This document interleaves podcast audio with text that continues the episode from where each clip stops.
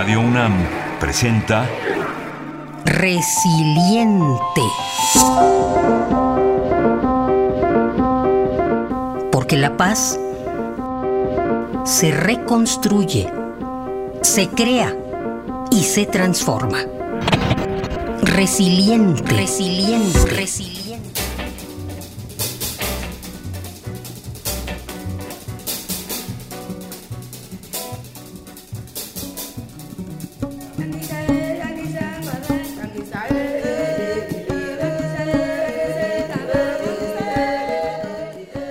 Luego de 27 años en prisión, Mandela es electo presidente en 1994, fecha en la que logra una de las transformaciones más importantes en la historia contemporánea al proponer la reconciliación de una Sudáfrica lastimada y dividida por el apartheid. Nelson Mandela, un largo camino a la libertad. Segunda parte. Durante los años más cruentos de la represión en Sudáfrica, miles de jóvenes son reprimidos y cientos de ellos encarcelados o asesinados a causa de su lucha contra el régimen. En este tiempo, Mandela es trasladado a la isla Robben y posteriormente a las prisiones de Polsmoor y Victor Wester. Entre los líderes más destacados de esta lucha están Ahmed Katrada y Eddie Daniels, compañeros y amigos de Mandela, quienes estuvieron presos por un periodo de 18 y 15 años respectivamente. Además de continuar con la lucha dentro de prisión, varios presos políticos iniciaron una de las acciones de resistencia más significativas. Conformaron un coro y algunas veces, mientras realizaban trabajos forzados, interpretaban una de las canciones más emblemáticas de la cultura africana, Shosholosa.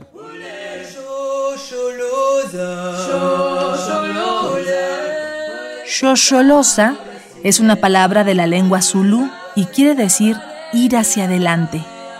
En sus orígenes, esta canción hacía referencia a los trabajos forzados que realizaban los mineros. Esta música se acompañaba de una danza con botas de goma, recordando a la clase obrera sometida a largas jornadas de trabajo.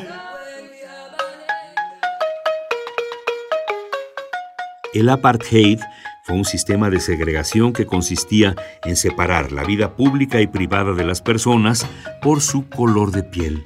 Esta disposición se extendió incluso a zonas geográficas extensas, con la total prohibición hacia las personas de piel negra de establecerse en zonas urbanas reservadas especialmente para la gente blanca.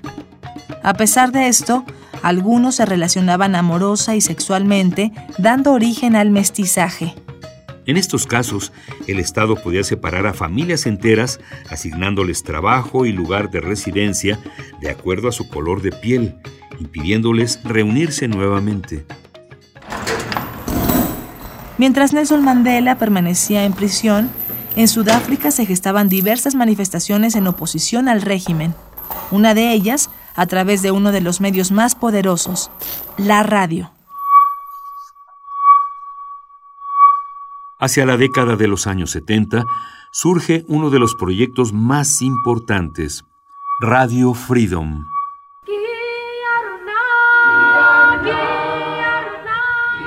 Radio Freedom surge como respuesta cultural ante el régimen del apartheid y se mantiene activa durante más de 20 años, de la década de los 70 a los años 90. Esta radio promueve la música de los artistas más importantes de la época y es un medio para la difusión de los movimientos contra el régimen. Pronto esta iniciativa se convierte en referencia en varios países de África y se extiende a Etiopía, Angola y Tanzania. Junto con la música, la radio se convierte en un poderoso medio de protesta y difusión de iniciativas contra el régimen del apartheid.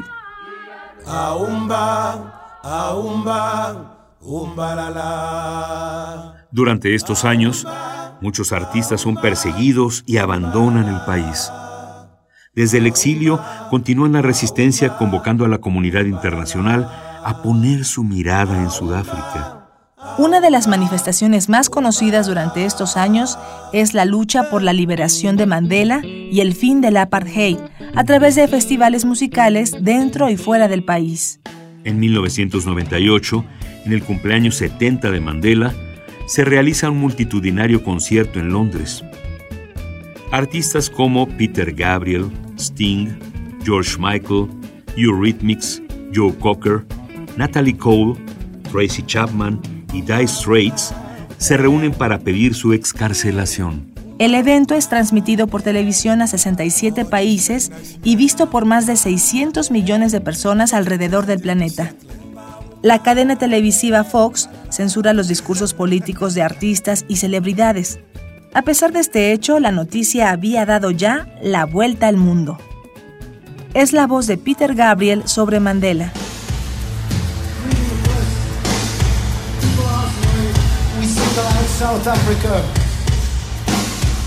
South Africa is the only country in the world which has racism enshrined in its constitution. And there's a message from all of us, from all of you, and from the sons and daughters of the South African government, but it's time for a change. This song was written 10 years ago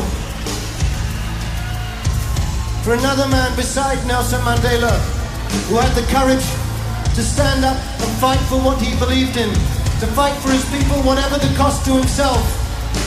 He was imprisoned, tortured, and killed in a jail. For Stephen Biko.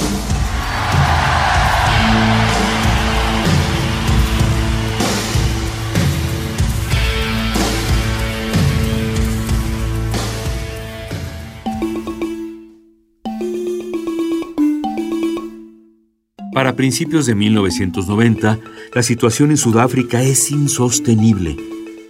La comunidad internacional pide la liberación de Nelson Mandela y en febrero de este mismo año sale de prisión. En medio de una ola de violencia, en 1990 el gobierno desmantela el apartheid, elabora una constitución provisional y convoca a una Asamblea Nacional para organizar nuevas elecciones. Al salir de prisión, Mandela escribe, Cuando salí de la cárcel, esa era mi misión, liberar tanto al oprimido como al opresor.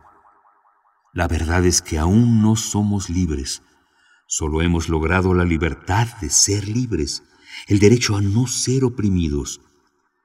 No hemos dado el último paso, sino el primero de un camino más largo y difícil. Ser libre no es simplemente liberarse de las cadenas, sino vivir de un modo que respete y aumente la libertad de los demás. Mi largo camino aún no ha terminado. En 1994, Nelson Mandela es electo presidente de Sudáfrica. Para entonces, la aceptación de la propuesta de Mandela es tal que en un evento organizado en la Universidad de Stellenbosch, otrora cuna del apartheid, alumnos y profesores le reciben con los brazos abiertos. Como estadista, Mandela deja un sinnúmero de legados, entre ellos una de las constituciones más avanzadas a nivel internacional. Este documento, escrito en 1996 por las personas más destacadas de aquel país, funda una nueva Sudáfrica. Dice la Constitución. Nosotros, el pueblo de Sudáfrica, reconocemos las injusticias de nuestro pasado. Honramos a los que sufrieron por la justicia y la libertad de nuestra tierra. Unidos en nuestra diversidad, a través de nuestros representantes libremente elegidos, adoptamos la Constitución como ley suprema de la República con el fin de sanar las divisiones del pasado y establecer una sociedad basada en los valores democráticos, justicia social y los derechos humanos.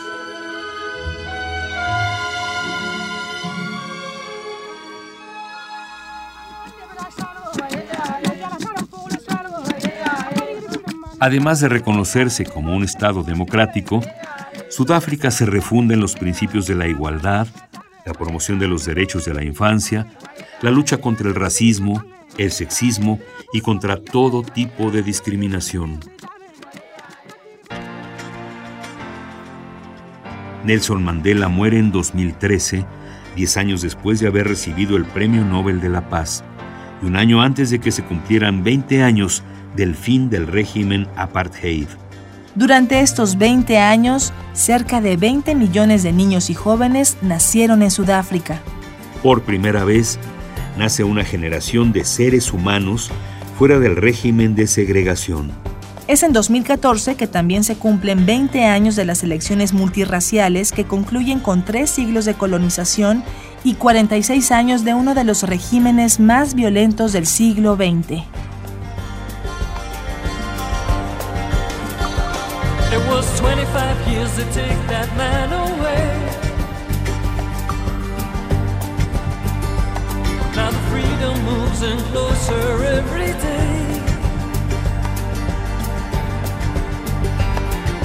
Wipe the tears down from your saddened eyes. They say Mandela's free, so step outside.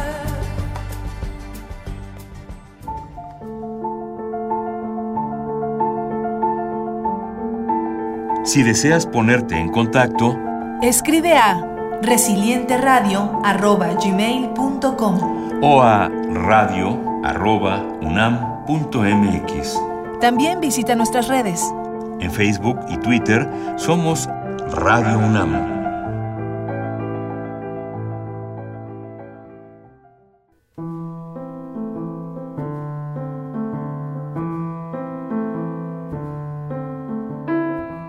Idea original y guion María Teresa Juárez.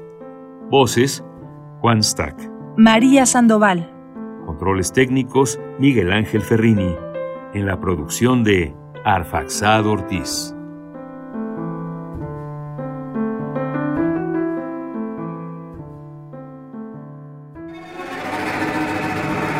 Radio UNAM presentó Resiliente.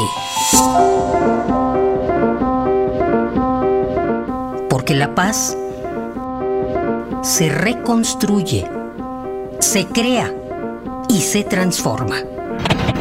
Resiliente, resiliente, resiliente.